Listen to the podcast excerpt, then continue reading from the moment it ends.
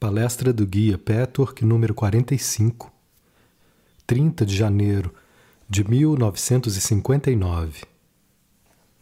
Conflito entre desejos conscientes e inconscientes. Saudações em nome do Senhor. Trago-lhes bênçãos, meus queridos amigos, abençoada seja essa hora. Meus queridos amigos, todos sabem que não há outra razão, outro propósito na vida além de desenvolvimento e purificação. Portanto, quem está nesse caminho não terá vivido em vão. Esse caminho é, com certeza, a maneira mais rápida para o autoconhecimento e autopurificação. A última não é possível sem a primeira. Vocês não podem se purificar a não ser que se conheçam. Embora o autoconhecimento não seja sempre idêntico à autopurificação em larga escala, vocês se purificam pelo simples fato de se conhecerem completa e minuciosamente. A habilidade de fazer isso sem resistência, sem subterfúgios, faz com que seja essencial e necessário ter humildade para aceitarem-se como são agora Portanto, o esforço para se conhecer parte de seu eu inferior, que podem ter ignorado em seu total significado até agora. A habilidade de fazer isso sem resistência, sem subterfúgios, faz com que seja essencial e necessário ter humildade para aceitarem-se como são agora. Portanto, o esforço para conhecer parte de seu eu inferior que podem ter ignorado em seu total significado até agora, já é a purificação. Mesmo bem antes de serem capazes de mudar suas emoções. É sempre esquecido, mesmo pelos amigos que trabalham tão bem, que mudanças não são algo que podem comandar não podem mudar seus sentimentos e reações emocionais por um ato de vontade. Podem usar sua vontade para fazer o trabalho necessário e entediante de procurar um significado claro para suas emoções confusas. Podem, com certeza, usar sua vontade para decidir-se completamente por esse caminho. Mas as emoções só podem mudar depois de terem a humildade de repetidamente verificar a natureza menor dessas. Portanto, tenho que repetir. Reconheçam outra vez e outra ainda o que há de errado com suas reações internas. Assim, cultivando a exata mudança que querem conseguir. Conhecer a si mesmo, a si mesmos, meus amigos, encontrar seu eu real a parte da qual estiveram inconscientes até agora, é sempre o objetivo e a questão. Vou tentar ajudá-los nessa direção. É frequentemente esquecido que a personalidade humana tem muitas facetas. Portanto, quando se fala de conhecer-se, raramente entende-se o que realmente significa isso. Certamente se conhecem um pouco, seus objetivos conscientes e reações, seus gostos, idiosincrasias e aí por aí por diante. Mas há muitas outras facetas que ignoram completamente. Meus queridos, pensem em si mesmo e em pessoas que conhece na vida presente, bem como no passado. Pense em como está diferente e como age com quase todos que conhece, com um certo tipo de pessoa do seu conhecimento ou da família e amigos. Em cada circunstância da vida há um você diferente. Talvez não tenha pensado nisso dessa maneira, mas tente imaginar como seria se agisse da mesma maneira com A como age com B.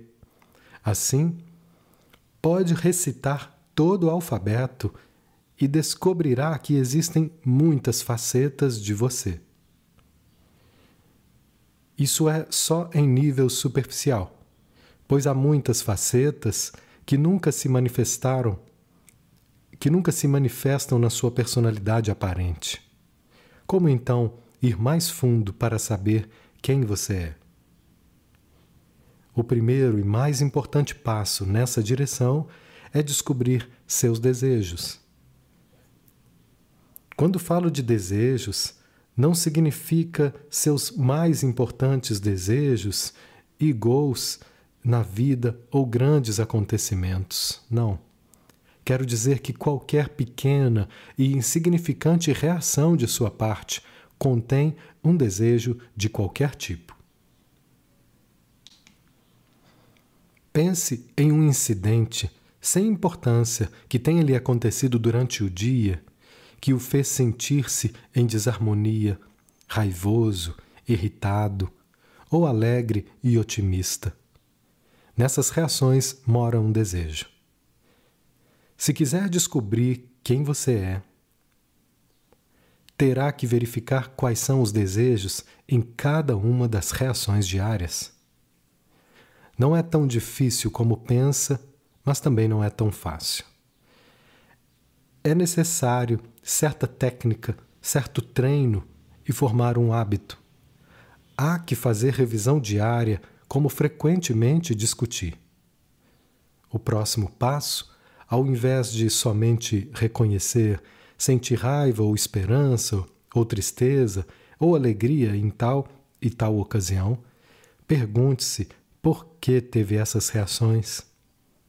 Não importa quão óbvia seja a razão, por causa de outras pessoas ou circunstâncias externas, pergunte-se qual seria o desejo por trás dessas reações.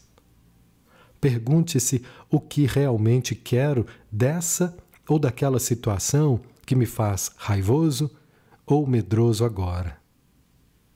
Estou raivoso porque queria algo diferente o que realmente quero.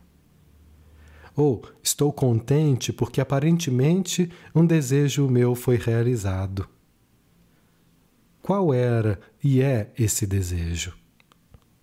Se estou esperançoso, é porque há maiores chances agora de que certo desejo seja realizado.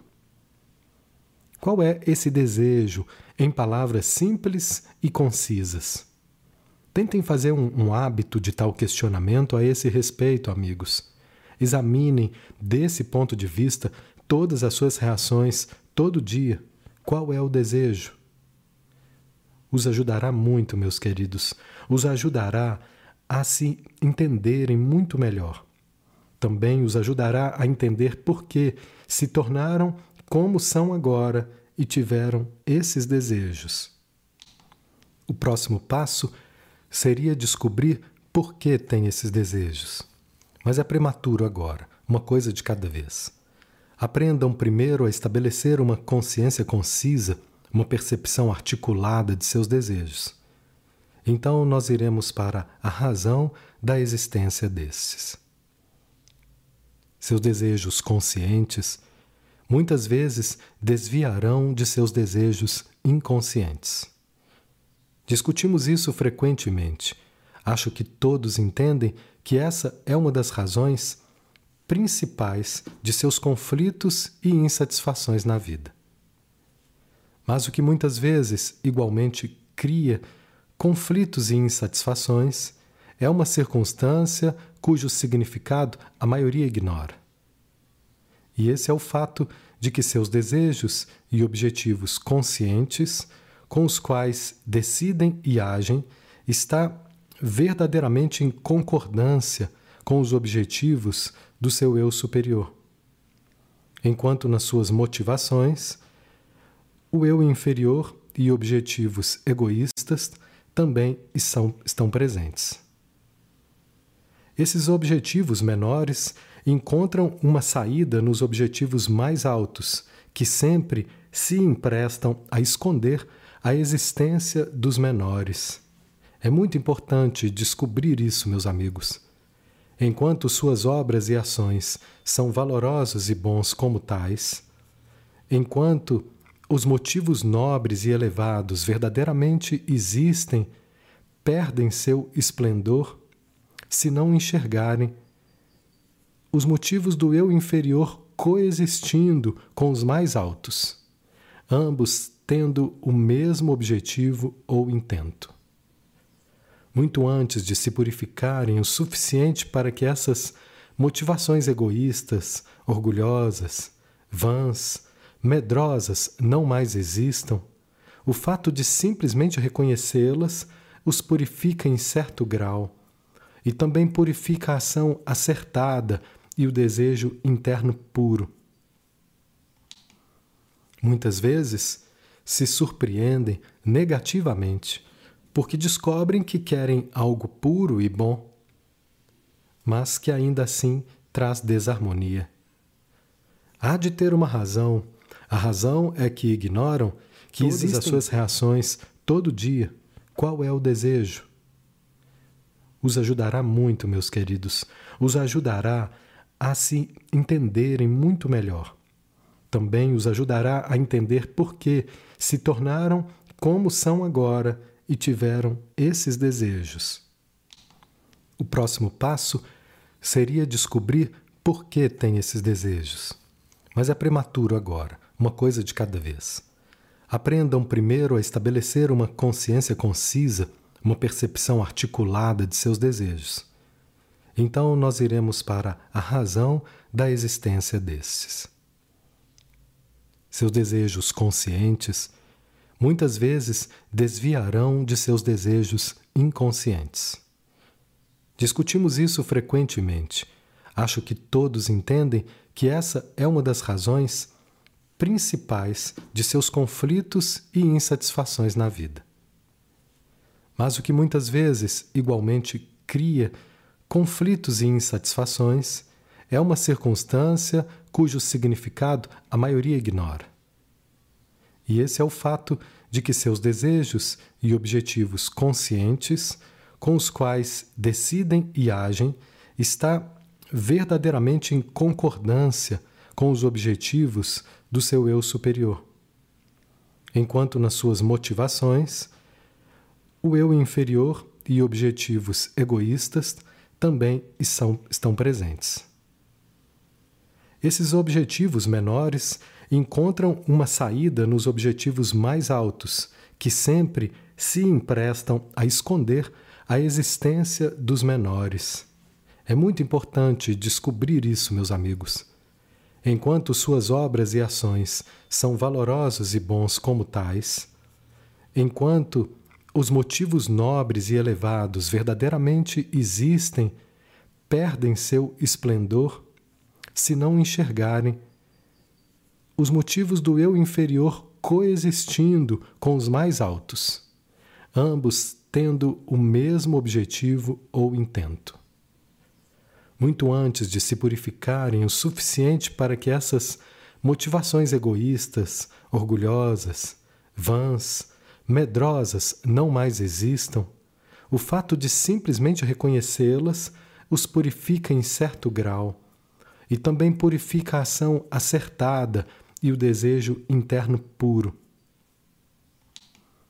Muitas vezes se surpreendem negativamente porque descobrem que querem algo puro e bom, mas que ainda assim traz desarmonia.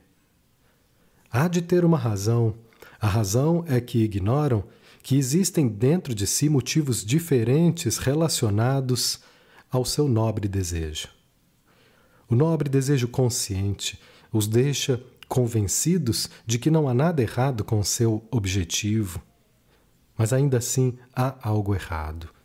O fato de não saberem a outra parte que coexiste na mesma corrente de desejo estão tão acostumados com a atitude exclusiva, quero dizer, que pensam que a verdade de um tipo de motivo exclui a verdade de outro motivo.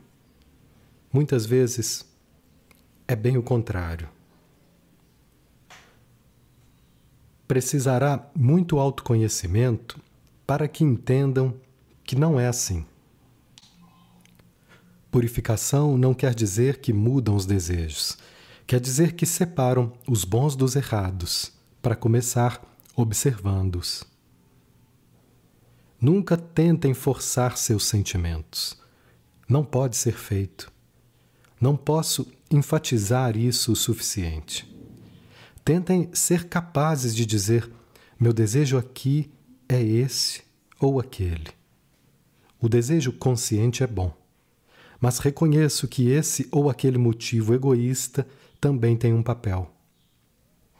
Vou continuar a performance do ato bom, mas não me enganarei que esse esteja completamente livre de egoísmo, vaidade ou qualquer outra tendência envolvida. Só posso rezar e ter esperança que essas correntes desregradas enfraqueçam com o tempo. Não posso sentir diferentemente agora, mas tenho esperança de me livrar disso. Observando-se dessa maneira sempre, as correntes mais baixas se enfraquecerão de fato até desaparecerem. Dessa maneira, conseguirão se purificar mais do que tentando forçar os sentimentos a desaparecerem. Fazem isso com a melhor das intenções. Sabem que certas reações não são boas nem amorosas e não gostam de ser assim. Parece-lhes possível anular a existência de tais tendências simplesmente forçando-as a desaparecerem. Na realidade, só as encobrem, onde ganham mais poder do que reconhecendo sua existência. Essas também os levam ao autoengano, pois acreditam ser mais puros do que são. Acreditam estarem livres de motivos menores, enquanto esses meramente fermentam em seu inconsciente. A humanidade faz uma distinção definitiva entre sentimentos e pensamentos. Sabem bem, sabem que em espírito ambos são formas concretas de matéria sutil. Na realidade, sentimentos são exatamente o mesmo em princípio que pensamentos, da maneira como vemos. A única diferença é que uma emoção é mais potente e mais intensa do que qualquer pensamento que abriguem. Convicções, opiniões e, vis e visões não fortificadas pela emoção são fracas, e as formas se dissolvem mais rápido do que quando contêm emoções. Isso se aplica tanto no sentido positivo como no sentido negativo, é claro. A mais forte convicção ou pensamento consciente são nada em comparação a uma corrente emocional completamente inconsciente.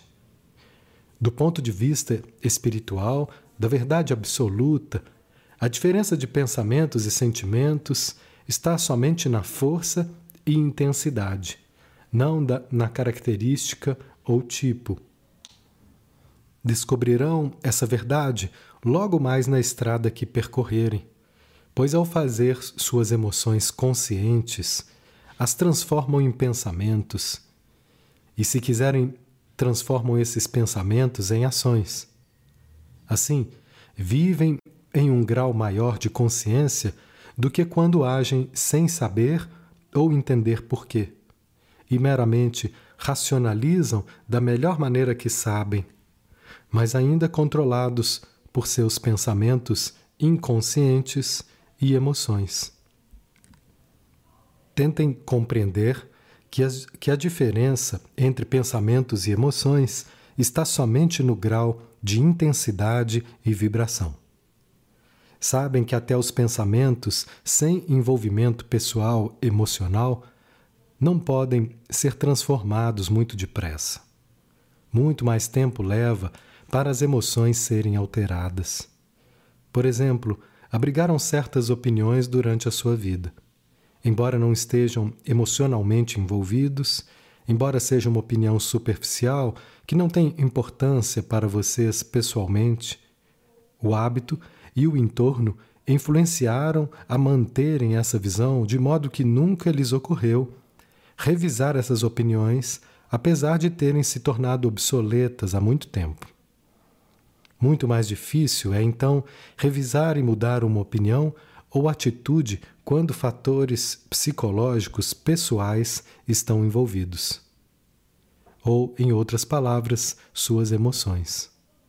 Com isso, quero afirmar quanto a alma humana, a alma humana está presa a hábitos e como é grande a luta para superar a tentação da preguiça e do orgulho. Pois também requer certa humildade para mudar a visão de alguém. Podemos ver frequentemente que o homem se prende teimosamente a uma opinião simplesmente porque é sua opinião há muito tempo. Apesar de no seu coração saber ou sentir que a nova concepção apresentada faz bom sentido. Então, mudar opiniões, mesmo que superficiais, requer esforço e humildade de sua parte. Mudar pensamentos sem impacto emocional precisa de recursos, nem sempre fáceis de ter, pelo menos para algumas pessoas. Quanto mais difícil, então, precisa-se mais paciência e sabedoria para mudar uma visão, uma tendência, uma atitude onde suas ideias pessoais e subjetivas estão envolvidas e suas emoções profundamente enraizadas. Mudar mesmo pensamento, opiniões, livre de contexto emocional, não pode ser feito pela força. Ninguém poderá fazê-lo pensar diferentemente nem mesmo seu próprio eu. Você só mudará uma opinião se pensar sobre isso deliberada e ponderadamente, discriminar e selecionar. Devido a esse processo, uma nova opinião pode evoluir ou manterão a velha porque parece certa, baseados em deliberações maduras e conscientes com emoções as quais são mais fortes e mais potentes comparadas ao pensamento, a força ainda é bem menos sucedida e muito traiçoeira, na verdade.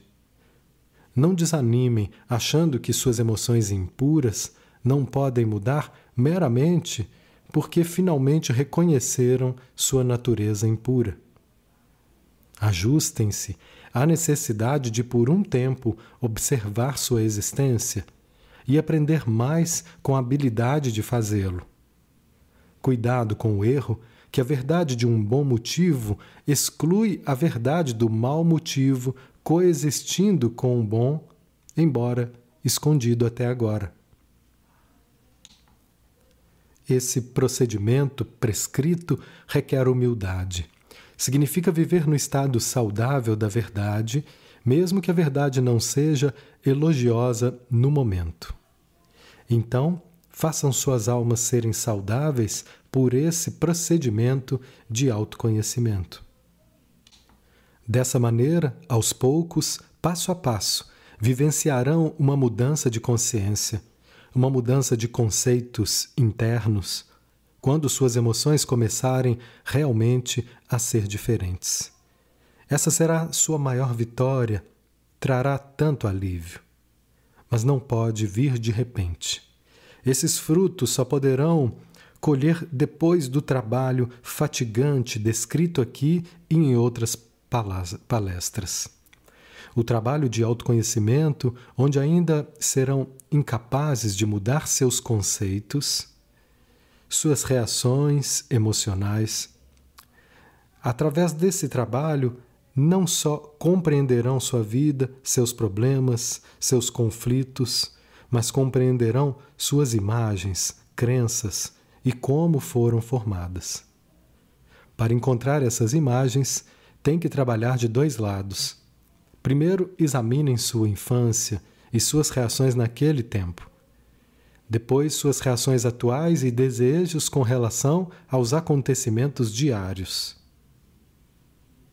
Então, ambos formarão uma imagem completa. Quando pesquisarem seus desejos atuais, entenderão por que alguns são mais fortes que outros. Alguns são quebrados por correntes contrárias, outros clamam rigidamente em uma direção, sendo criados por várias camadas de sua personalidade, por motivos bons e maus também. Entenderão por que acharam necessário esconder a existência desses do seu ser consciente. Gostaria também de discutir outra possibilidade quando tentam se encontrar através de encontrar seus desejos. Pode acontecer com alguns, pelo menos em algumas áreas de sua vida interna, onde não sabem o que querem. Isso é confuso e frequentemente muito perturbante. Há tanta confusão em sua alma devido a suprimirem desejos conflitantes e negados que tudo está em desordem e custará esforços seus para desfazerem os nós. Primeiramente, pode ser assustador descobrir que não sabem o que querem, pois conscientemente e externamente sua vida parece estar bem focada e dirigida. E internamente há um tumulto. Não sabem realmente o que querem. Por causa disso, tentam escapar em subterfúgios desejos evasivos. Para puxar a cortina e ver atrás desses subterfúgios, devem puxar uma por uma todas as linhas do grande nó e seguir seu objetivo.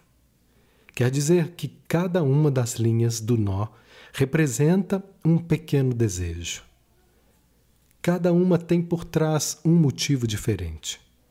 Claro que não podiam, pensaram inconscientemente, não podiam então perceber isso, sabendo que são pessoas inteligentes, pessoas altamente desenvolvidas em muitos aspectos. Como podiam admitir que tivessem vários desejos completamente contraditórios, um excluindo o outro? Entretanto, é isso que a criança em vocês quer.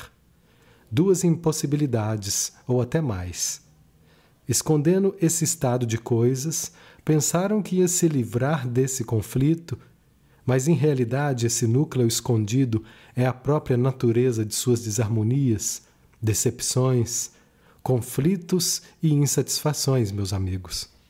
A única maneira é ter coragem e paciência de puxar cada linha e se perguntarem o que desejam em cada uma de suas reações diárias. Simplesmente registrem para começar. Evitem julgamentos e avaliações, mas isso é tolo, é impossível, não é digno de mim, etc. Tal abordagem só faria mais difícil desatar o nó e talvez tornasse essa tarefa toda impossível. Saibam que essas emoções ocultas nada têm a ver com sua sensatez externa. Saibam que essa parte sua que não pode amadurecer, porque a mantiveram suprimida devido às suas imagens, crenças, só quer o seguinte: dois ou mais desejos que cancelem um ao outro. A criança interna quer uma impossibilidade. Porque persiste em querer isso, esse núcleo de desejos conflitantes está encoberto por desejos razoáveis na superfície, mas fermentando por baixo. Como seus desejos, sentimentos, pensamentos são coisas, potentes campos de força magnética, sua vida traz a vocês circunstâncias correspondentes a esses conflitos internos. Nunca sabem que o que está dentro, em todos esses desejos conflituosos, é responsável pelos conflitos externos, misérias e insatisfações. Esses últimos são resultados lógicos e projeção daqueles. Talvez abriguem um desejo em relação a uma satisfação tal só que desejam ao mesmo tempo as vantagens do desejo oposto. Esse último pode não ser tão elogioso por conta dos motivos. Portanto, o guardam sob sete chaves. Por causa do fato que quanto mais inconsciente forem emoção ou desejo, mais efeito tem na sua vida. Percebe? Recebe, portanto, recebe exatamente o que conscientemente não quer, mas o que inconscientemente quer. Só que sem cordas presas, sem desvantagens.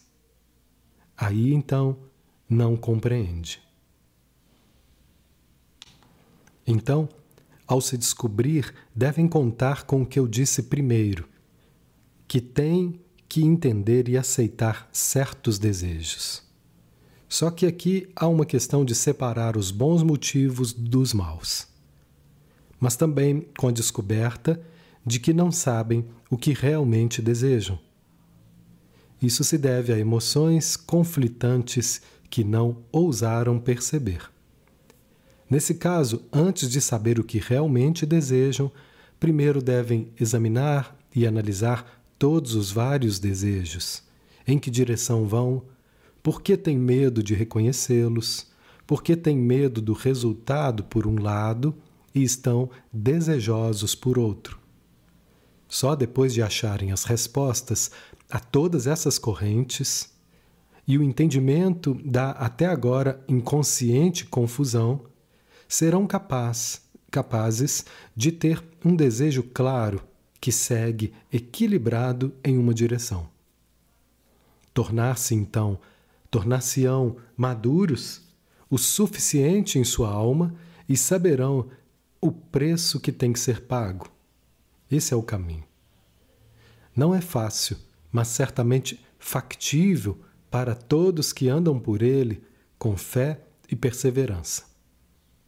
Deixe-me dizer o seguinte agora: não há um ser humano a quem, não, a quem Deus não deu um guardião. Isso não existe. Muitos seres humanos negam esse fato. Acham que é infantil e supersticioso. Estão influenciados por uma imagem de massa atual em reação a uma imagem de massa contrária em que a humanidade acreditava tempos atrás. Então, o anjo de guarda e tudo o que está conectado com esse assunto foi distorcido no extremo oposto. O homem põe tudo, bom ou mal, nos ombros do seu anjo de guarda, na sua eficácia, etc., tentando assim se eximir da autorresponsabilidade. Aqui há duas imagens de massa opostas, seguindo uma a outra como reação. É de se sorrir diante dessas ideias. Ainda assim, a cada ser humano foi dado um guardião.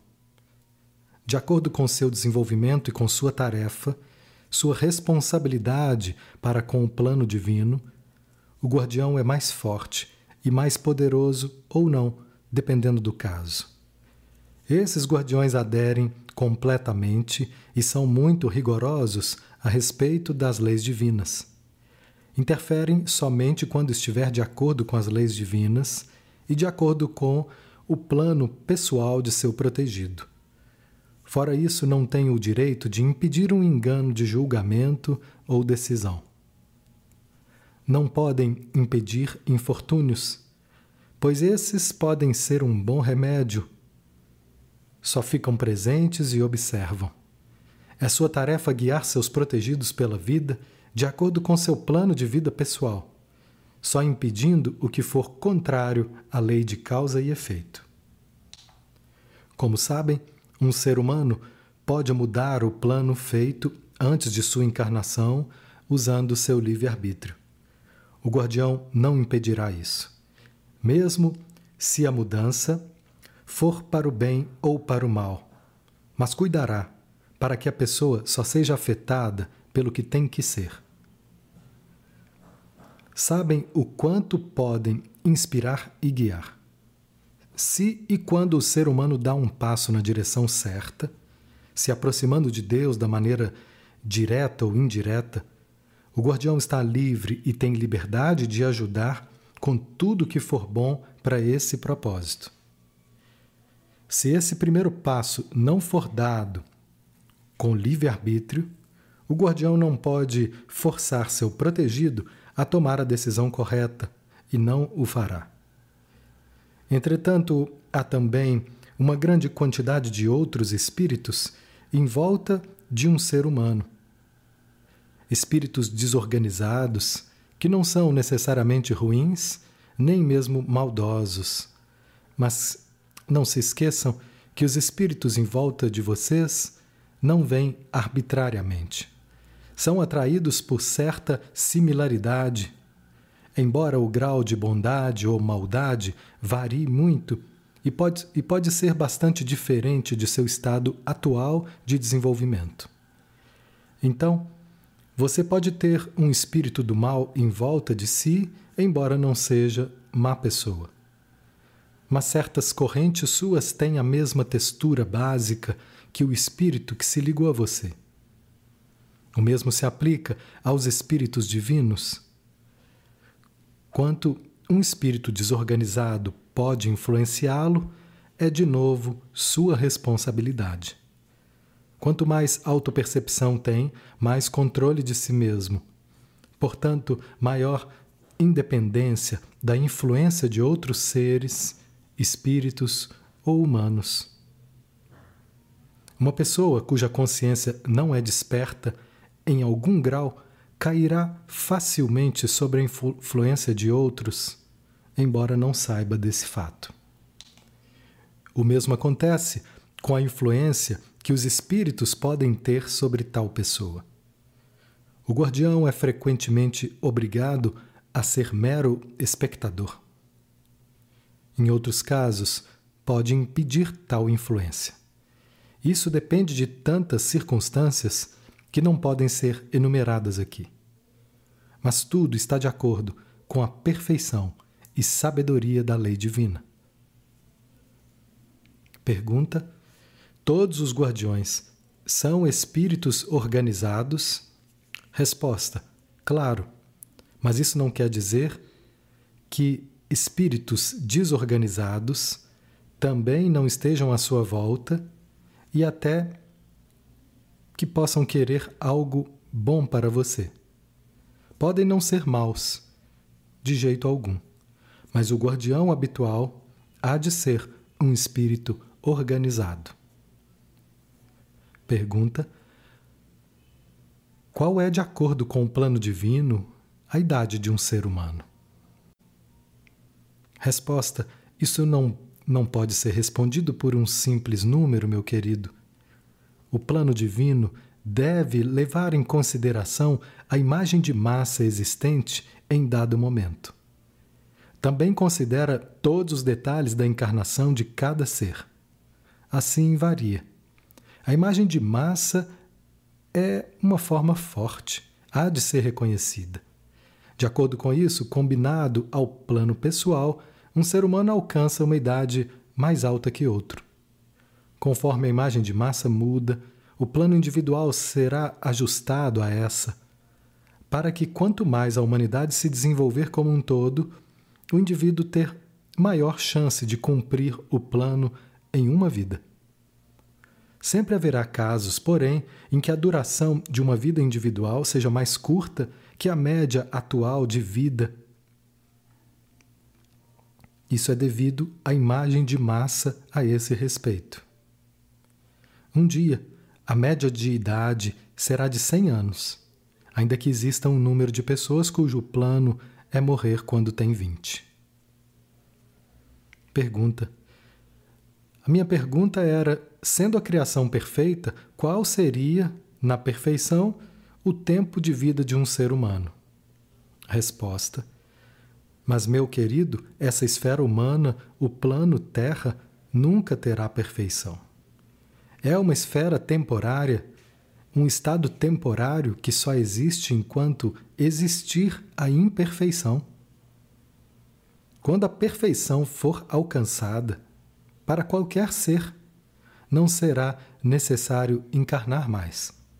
Será um espírito eterno que não terá mais que passar pelo processo de nascimento e morte. Viverá na eternidade. Pergunta: Há guardiões que estão entre encarnações ou estão todos fora do círculo do ciclo de encarnações? Resposta: depende do ser humano. Há muitos seres humanos que não estão desenvolvidos o suficiente para tomar tal caminho de autodesenvolvimento, que ainda não são capazes de preencher nenhuma missão espiritual. Essas pessoas levam o que chamariam de uma vida média. Aprenderão e se desenvolverão vagarosamente por essa experiência, seja qual for, ou permanecerão parados. Essas pessoas têm guardiões que são, claro, também espíritos organizados, mas não estão ainda fora do ciclo de encarnações.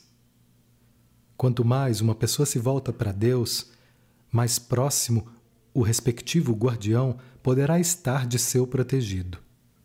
Quanto mais se afasta de Deus, mais longe estará seu guardião.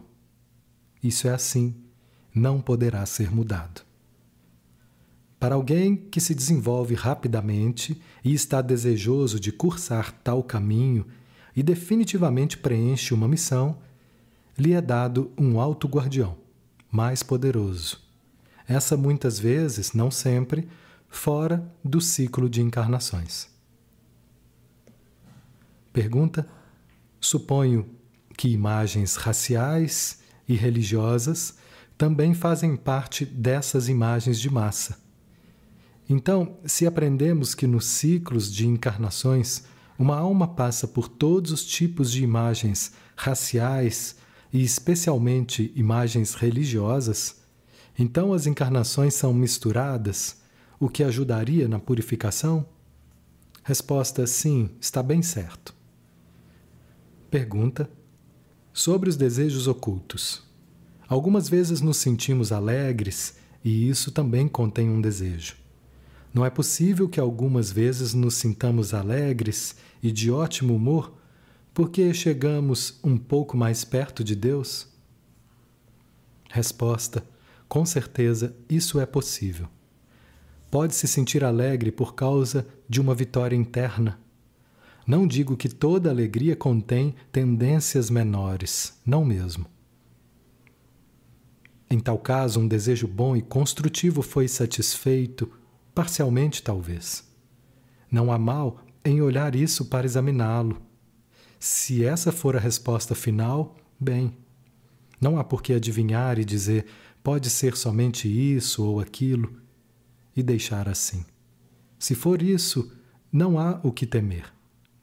De qualquer modo, quando sentir pura alegria, sem medo de perdê-la, sem nenhuma desarmonia aflitiva, não é necessário examiná-la.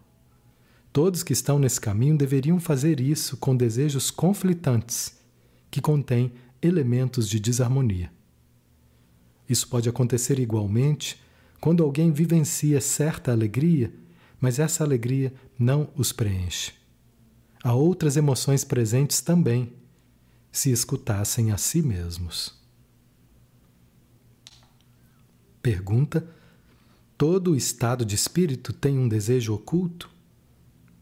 Resposta: Toda emoção tem um desejo, oculto ou não. Mas nem todo desejo é ruim ou errado. Portanto, todo estado de espírito contém um desejo, pois vocês têm determinado estado de espírito por causa de uma emoção. Pergunta: é preferível cometer um bom ato com um mau motivo ou deveríamos evitar agir? Resposta: Oh, não, não deveriam evitar.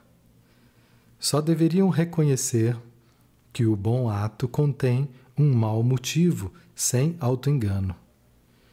O mero fato de reconhecer o mau motivo ajuda muito na purificação que toda alma deve eventualmente atravessar. O começo é sempre a auto-honestidade. Pergunta: Voltando às suas respostas sobre guardiões, atraímos o que procuramos. Essa é a lei de afinidade? Resposta: sim. A lei de afinidade já foi consideravelmente discutida em palestras anteriores. Praticamente tudo que digo está baseado nela, embora não a mencione sempre nessas palavras. Mas é isso que a lei espiritual como um todo significa. A lei de causa e efeito e todos os acontecimentos psicológicos e espirituais. Por exemplo, veja as imagens.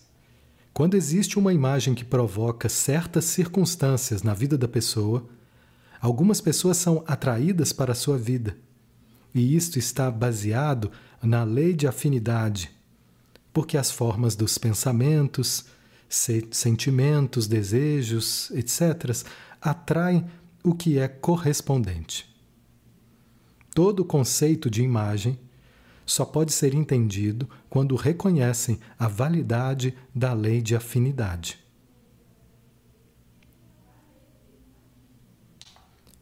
A emanação de cada criatura viva a que frequentemente se refere como força ódica, as diferentes vibrações resultantes dos vários tipos de forças ódicas, tudo isso é baseado na lei de afinidade.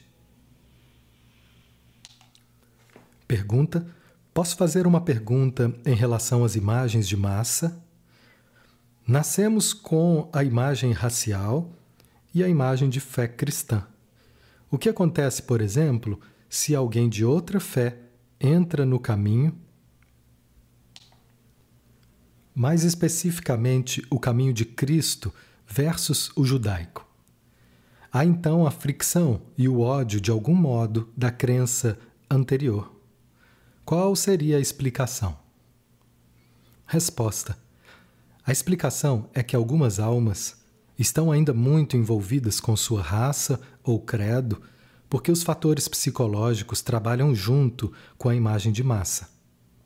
Em outras palavras, suas correntes de imagens pessoais trabalham junto com a respectiva imagem de massa. Então não se sentem inclinados a quebrar a imagem por algum tempo. São necessárias algumas encarnações para que um rígido se solte. Outros nascidos na mesma raça ou credo já, está, já estão no ponto de dissolver sua raça. Ou imagem de credo, porque devido, devido ao desenvolvimento anterior, já dissolveram em alguma medida sua imagem pessoal ou tem imagens pessoais diferentes que são menos ou não são interdependentes da respectiva imagem de massa. Nesse ponto particular, há tanta controvérsia, tantos sentimentos pessoais envolvidos, que o prejuízo da imagem será tão forte que todas as palavras concernentes a esse assunto talvez não encontrem um ouvido atento. O mesmo se aplica a nacionalidades. Algumas pessoas são nascidas em um país onde talvez exista uma grande tendência ao nacionalismo e patriotismo exagerado. Permanecem no país e nunca lhes ocorre que sua própria visão está prejudicada. Outras nascidas no mesmo país sentem um impulso de sair, ver outros países e pessoas alargar sua visão. É o mesmo com essas imagens religiosas. Uma pessoa está mais envolvida, outra está começando a sair disso. Um já está mais desenvolvido, pelo menos a esse respeito. A outro respeito, seu irmão, que ainda é parcial e preconceituoso, está mais adiante, as quais são responsáveis pelos infortúnios em sua vida. Avançaram muito, queridos. A maioria que trabalha Realmente, nesse veio, posso dizer seguramente, todos que decidiram realmente por esse caminho de trabalho ativo. Gostaria agora de lhes dar mais material para pensarem. Não existem somente imagens individuais e pessoais, como também imagens de massa, imagens de raça, imagens nacionais, imagens históricas, existem a cada época e civilização. É muito importante que entendam isso, pois uma imagem pode coincidir e ser reforçada por uma dessas imagens de massa. Se não tem uma imagem de tipo de certo tipo, a imagem de massa não o afetará nem metade do que afetaria se tivesse uma imagem que serve de alguma maneira à imagem de massa do seu tempo. Todos são afetados de alguma maneira pelas imagens de massa. Os afetam mais ou menos dependendo da natureza de suas próprias imagens. Torna-se importante, amigos, que saibam que tais imagens de raça existem. Os ajudará a dar mais um passo em direção à dissolução de seus conflitos internos. Verão então como a respectiva imagem de massa reforça sua imagem pessoal. Existem tantas imagens de massa que seria impossível enumerar mesmo que só uma parte dessas. Mas conforme prosseguem, descobrirão que todas são importantes para vocês. Deixem-me dar um exemplo agora. Há uma imagem de massa que diz respeito a toda a humanidade sobre a duração da vida. Por muito tempo, essa imagem de massa dizia que o homem alcançava, como média, digamos, 45 anos de idade. A maioria morria mesmo com essa idade. Claro, podem dizer que a medicina, a ciência e as condições de vida melhoraram e que isso é responsável. Não nego, certamente, mas o fato é que, por conta dessas melhorias, a imagem de massa mudou. E devido à dissolução lenta dessa específica imagem de massa, as melhoras puderam ser realizadas. Funciona de ambas maneiras. Uma não é pensável sem a outra. Se a humanidade não tivesse melhorado psicológica e espiritualmente e pudesse soltar a velha imagem ou ilusão, nenhuma melhora técnica seria estendida à vida, teria estendido a vida. Outra imagem de massa é que de certa idade em diante a pessoa se torna fraca e doente. Toda a humanidade é afetada por isso. Imagens de massa existem em todos os assuntos concebíveis. Pensem nisso, amigos. Há tanto no tema que espero que no futuro tenham perguntas sobre esse assunto que darão a todos material interessante para pensar.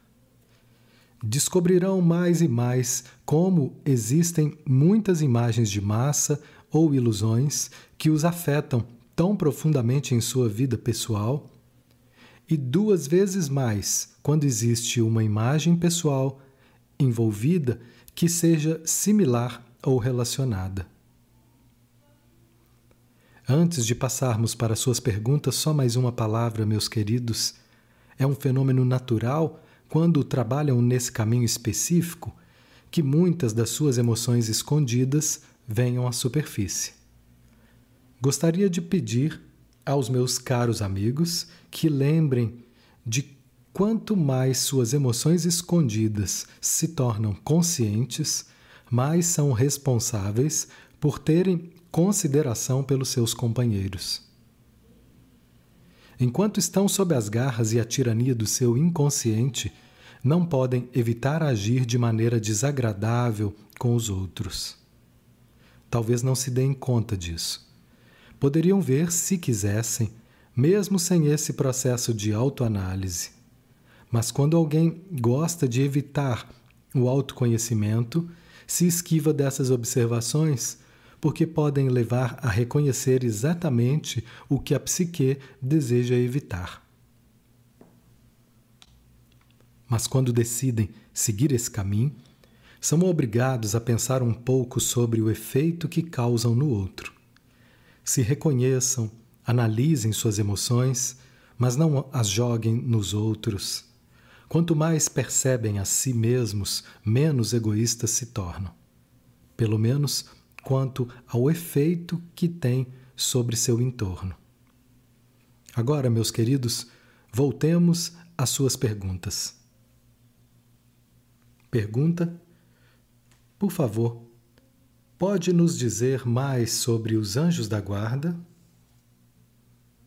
Resposta: Bem, já falei sobre esse assunto no passado.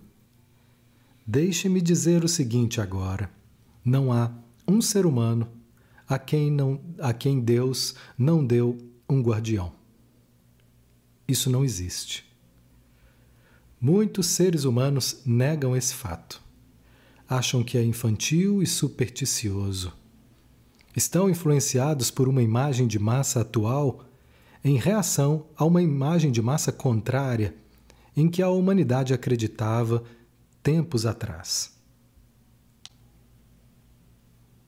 Então, o anjo de guarda e tudo o que está conectado com esse assunto foi distorcido no extremo oposto.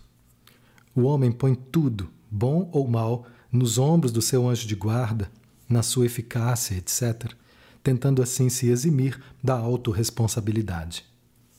Aqui há duas imagens de massa opostas, seguindo uma a outra como reação. É de se sorrir diante dessas ideias. Ainda assim, a cada ser humano foi dado um guardião. De acordo com seu desenvolvimento e com sua tarefa, sua responsabilidade para com o plano divino, o guardião é mais forte e mais poderoso ou não, dependendo do caso. Esses guardiões aderem completamente e são muito rigorosos a respeito das leis divinas. Interferem somente quando estiver de acordo com as leis divinas e de acordo com o plano pessoal de seu protegido.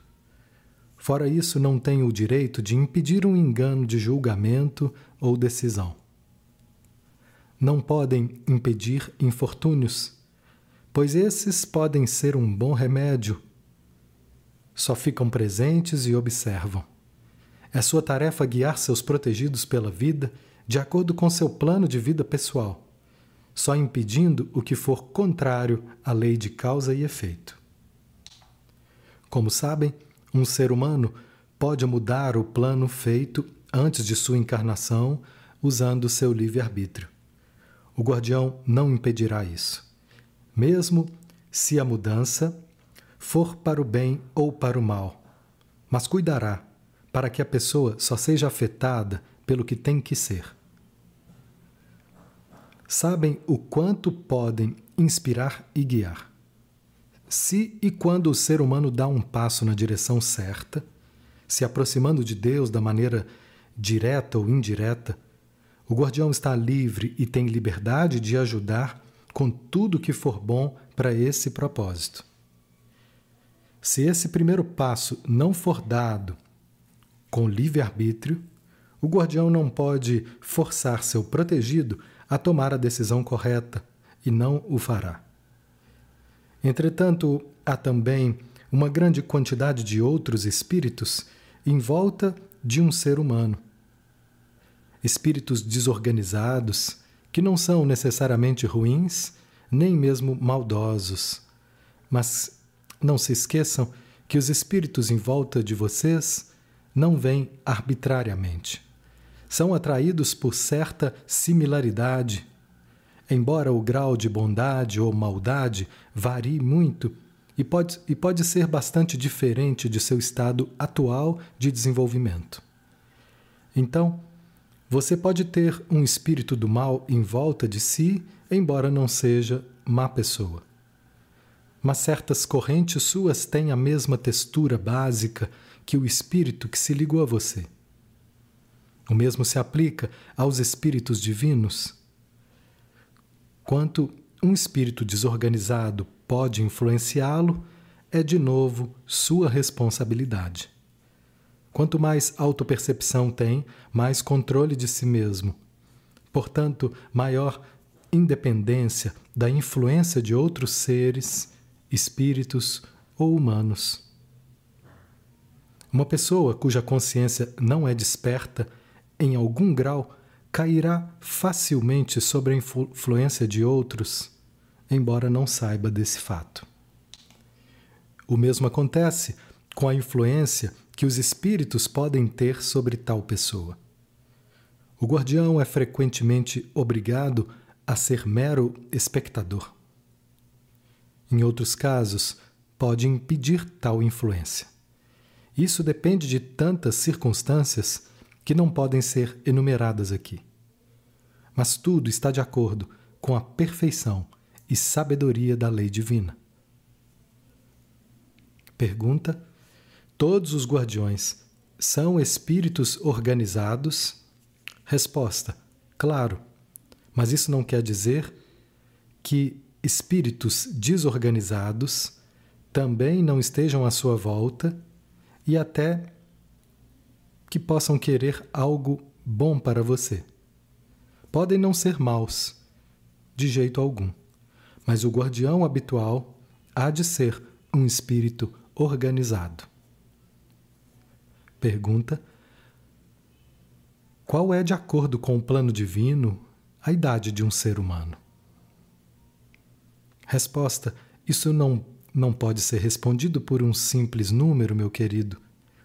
O plano divino deve levar em consideração a imagem de massa existente em dado momento. Também considera todos os detalhes da encarnação de cada ser. Assim varia. A imagem de massa é uma forma forte, há de ser reconhecida. De acordo com isso, combinado ao plano pessoal, um ser humano alcança uma idade mais alta que outro. Conforme a imagem de massa muda, o plano individual será ajustado a essa, para que quanto mais a humanidade se desenvolver como um todo, o indivíduo ter maior chance de cumprir o plano em uma vida. Sempre haverá casos, porém, em que a duração de uma vida individual seja mais curta que a média atual de vida. Isso é devido à imagem de massa a esse respeito. Um dia, a média de idade será de 100 anos, ainda que exista um número de pessoas cujo plano é morrer quando tem 20. Pergunta: A minha pergunta era: sendo a criação perfeita, qual seria, na perfeição, o tempo de vida de um ser humano? Resposta: Mas, meu querido, essa esfera humana, o plano Terra, nunca terá perfeição. É uma esfera temporária, um estado temporário que só existe enquanto existir a imperfeição. Quando a perfeição for alcançada, para qualquer ser, não será necessário encarnar mais. Será um espírito eterno que não terá mais que passar pelo processo de nascimento e morte. Viverá na eternidade. Pergunta: há guardiões que estão entre encarnações ou estão todos fora do círculo do ciclo de encarnações? Resposta: depende do ser humano. Há muitos seres humanos que não estão desenvolvidos o suficiente para tomar tal caminho de autodesenvolvimento, que ainda não são capazes de preencher nenhuma missão espiritual. Essas pessoas levam o que chamariam de uma vida média. Aprenderão e se desenvolverão vagarosamente por essa experiência, seja qual for, ou permanecerão parados. Essas pessoas têm guardiões que são, claro, também espíritos organizados, mas não estão ainda fora do ciclo de encarnações. Quanto mais uma pessoa se volta para Deus, mais próximo o respectivo guardião poderá estar de seu protegido. Quanto mais se afasta de Deus, mais longe estará seu guardião. Isso é assim, não poderá ser mudado. Para alguém que se desenvolve rapidamente e está desejoso de cursar tal caminho e definitivamente preenche uma missão, lhe é dado um alto guardião, mais poderoso. Essa muitas vezes, não sempre, fora do ciclo de encarnações. Pergunta: Suponho que imagens raciais e religiosas também fazem parte dessas imagens de massa Então, se aprendemos que nos ciclos de encarnações uma alma passa por todos os tipos de imagens raciais e especialmente imagens religiosas, então as encarnações são misturadas, o que ajudaria na purificação? Resposta: sim, está bem certo. Pergunta: sobre os desejos ocultos. Algumas vezes nos sentimos alegres e isso também contém um desejo. Não é possível que algumas vezes nos sintamos alegres e de ótimo humor porque chegamos um pouco mais perto de Deus?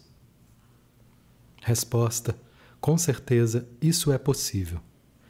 Pode se sentir alegre por causa de uma vitória interna. Não digo que toda alegria contém tendências menores, não mesmo. Em tal caso, um desejo bom e construtivo foi satisfeito Parcialmente, talvez. Não há mal em olhar isso para examiná-lo. Se essa for a resposta final, bem. Não há por que adivinhar e dizer pode ser somente isso ou aquilo e deixar assim. Se for isso, não há o que temer. De qualquer modo, quando sentir pura alegria, sem medo de perdê-la, sem nenhuma desarmonia aflitiva, não é necessário examiná-la. Todos que estão nesse caminho deveriam fazer isso com desejos conflitantes, que contêm elementos de desarmonia. Isso pode acontecer igualmente quando alguém vivencia certa alegria, mas essa alegria não os preenche. Há outras emoções presentes também, se escutassem a si mesmos. Pergunta Todo estado de espírito tem um desejo oculto? Resposta: Toda emoção tem um desejo, oculto ou não. Mas nem todo desejo é ruim ou errado. Portanto, todo estado de espírito contém um desejo, pois vocês têm determinado estado de espírito por causa de uma emoção. Pergunta: é preferível cometer um bom ato com um mau motivo ou deveríamos evitar agir? Resposta: Oh, não, não deveriam evitar. Só deveriam reconhecer que o bom ato contém um mau motivo, sem auto-engano. O mero fato de reconhecer o mau motivo ajuda muito na purificação que toda alma deve eventualmente atravessar. O começo é sempre a auto-honestidade. Pergunta: Voltando às suas respostas sobre guardiões, atraímos o que procuramos. Essa é a lei de afinidade? Resposta: sim. A lei de afinidade já foi consideravelmente discutida em palestras anteriores. Praticamente tudo que digo está baseado nela embora não a mencione sempre nessas palavras. Mas é isso que a lei espiritual como um todo significa. A lei de causa e efeito e todos os acontecimentos psicológicos e espirituais. Por exemplo, veja as imagens. Quando existe uma imagem que provoca certas circunstâncias na vida da pessoa, algumas pessoas são atraídas para a sua vida. E isto está baseado na lei de afinidade, porque as formas dos pensamentos, sentimentos, desejos, etc., atraem o que é correspondente. Todo conceito de imagem só pode ser entendido quando reconhecem a validade da lei de afinidade.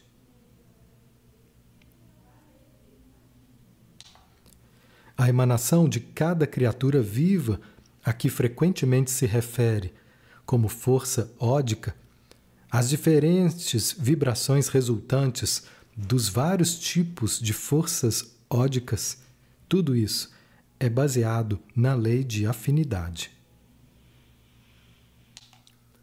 Pergunta: Posso fazer uma pergunta em relação às imagens de massa? Nascemos com a imagem racial e a imagem de fé cristã. O que acontece, por exemplo, se alguém de outra fé entra no caminho? mais especificamente o caminho de Cristo versus o judaico. Há então a fricção e o ódio, de algum modo, da crença anterior. Qual seria a explicação? Resposta: A explicação é que algumas almas estão ainda muito envolvidas com sua raça ou credo, porque os fatores psicológicos trabalham junto com a imagem de massa. Em outras palavras, suas correntes de imagens pessoais trabalham junto com a respectiva imagem de massa. Então não se sentem inclinados a quebrar a imagem por algum tempo. São necessárias algumas encarnações para que um rígido se solte. Outros nascidos na mesma raça ou credo já está já estão no ponto de dissolver sua raça. Ou imagem de credo porque devido, devido ao desenvolvimento anterior, já dissolveram em alguma medida sua imagem pessoal, ou têm imagens pessoais diferentes que são menos ou não são interdependentes da respectiva imagem de massa. Nesse ponto particular, há tanta controvérsia, tantos sentimentos pessoais envolvidos, que o prejuízo da imagem será tão forte que todas as palavras concernentes a esse assunto talvez não encontrem um ouvido atento. O mesmo se aplica a nacionalidades. Algumas pessoas são nascidas em um país onde talvez exista uma grande tendência ao nacionalismo e patriotismo exagerado. Permanecem no país e nunca lhes ocorre que sua própria visão está prejudicada. Outras nascidas no mesmo país sentem um impulso de sair, ver outros países e pessoas, alargar sua visão. É o mesmo com essas imagens religiosas. Uma pessoa está mais envolvida, outra está começando a sair disso. Um já está mais desenvolvido, pelo menos a esse respeito. A outro respeito, seu irmão, que ainda é parcial e preconceituoso, está mais adiante. Mas a esse respeito, começa a destruir o efeito em si da imagem de massa de sua civilização. O que vem a acontecer no seu tempo é a destruição gradual, mas definitiva, da imagem de massa do nacionalismo. Portanto, mesmo o levante e a tristeza terrível da guerra têm sua vantagem do nosso ponto de vista. Sem esses mutins, as pessoas não iriam a outros países e não expandiriam sua visão o que destrói sua imagem de massa, portanto, frequentemente afeta suas imagens pessoais. O mesmo acontecerá com as religiões. É bastante curta a visão de que uma ocorrência desastrosa nessa terra, mesmo guerras, não leva a humanidade ao desenvolvimento e à realização espiritual. Isso é tão inevitável que terá que acontecer de uma maneira ou outra. Mesmo que a humanidade ainda não tenha encontrado o caminho da paz, a alternativa errada também levará ao objetivo de unidade e liberdade da ilusão ou imagens de massa. Certamente violência, ódio, preconceito e egoísmo, tudo que é responsável pela guerra, não é espiritual. Muitas pessoas ainda estão nesse estado. Só continuando e continuando perderão gradualmente tal cegueira. Apesar da existência de tais correntes, o desenvolvimento não pode ser comprovado porque o resultado das guerras e mutins semelhantes é sempre dirigido a um fim: desenvolvimento espiritual, união, liberdade das próprias prisões internas. Se olharem para a história desse ângulo, pensarão um tanto diferentemente. Assim como funciona para o indivíduo, funciona também para a humanidade como um todo. Isso é, a miséria, os testes, as dificuldades que, que atravessam porque plantaram as sementes, pois esses são os remédios para livrarem-se disso tudo. Não significa que deveriam propagar a guerra. Pergunta: a proposta do Papa atual pela unificação, por Cristo seria um passo pacifista nessa direção? Resposta: claro. Não importa o que saia disso. Não importa se a solução ideal pode ser encontrada imediatamente ou não. É um sinal da lenta destruição do imaginário de massa religioso, passo a passo. Queridos amigos, vou retirar-me novamente para o meu mundo e deixo-os com as bênçãos de Deus, o amor e a luz de nosso Salvador, Jesus Cristo. Recebam a força e o amor dado para cada um. Estejam em paz, meus queridos, estejam em Deus